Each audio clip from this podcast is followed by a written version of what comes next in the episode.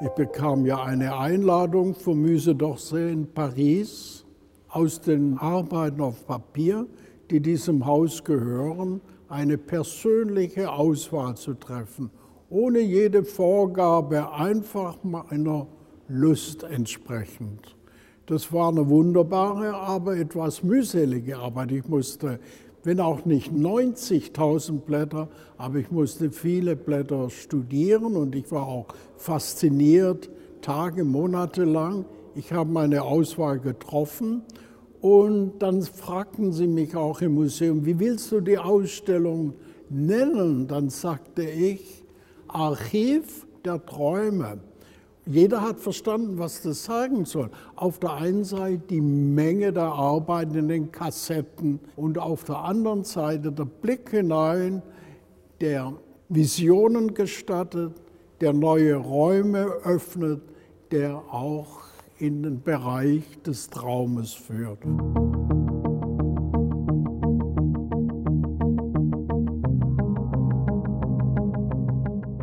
Ich habe auf der einen Seite natürlich die beglückenden, wunderschönen Blätter von Degas genommen, auch die wunderbaren Blätter von Seurat.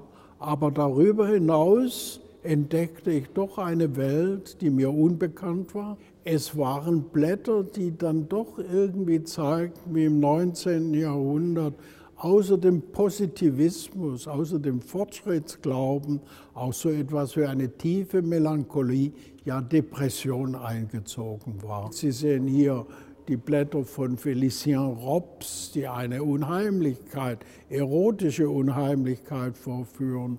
Und im Ablauf der Ausstellung verstärkt sich dieses Gefühl sogar, wir landen letztlich in der Einsamkeit, Landschaften ohne Menschen, in Darstellungen von Tod. Und das war letztlich dann doch irgendwie kohärent.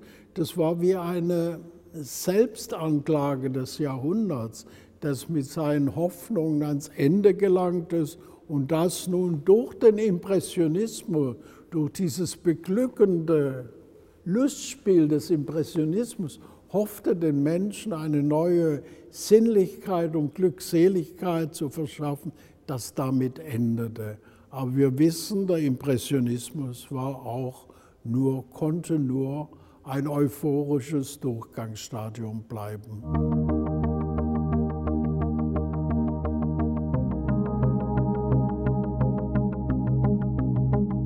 Als ich die Ausstellung machte, hatte ich die stille Hoffnung, dass diese Ausstellung an einem Platz noch gehen könnte, was eher unwahrscheinlich war. Sie wissen ja, wie ungern man Arbeiten auf Papier ausleiht.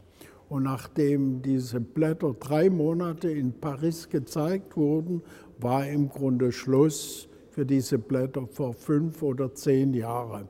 Ich habe dann gedacht, wenn es einen Platz auf der Welt gibt, wo ich diese Blätter gerne zeigen würde, das wäre die Albertina, die wirklich das Haus für solche Kunstwerke ist.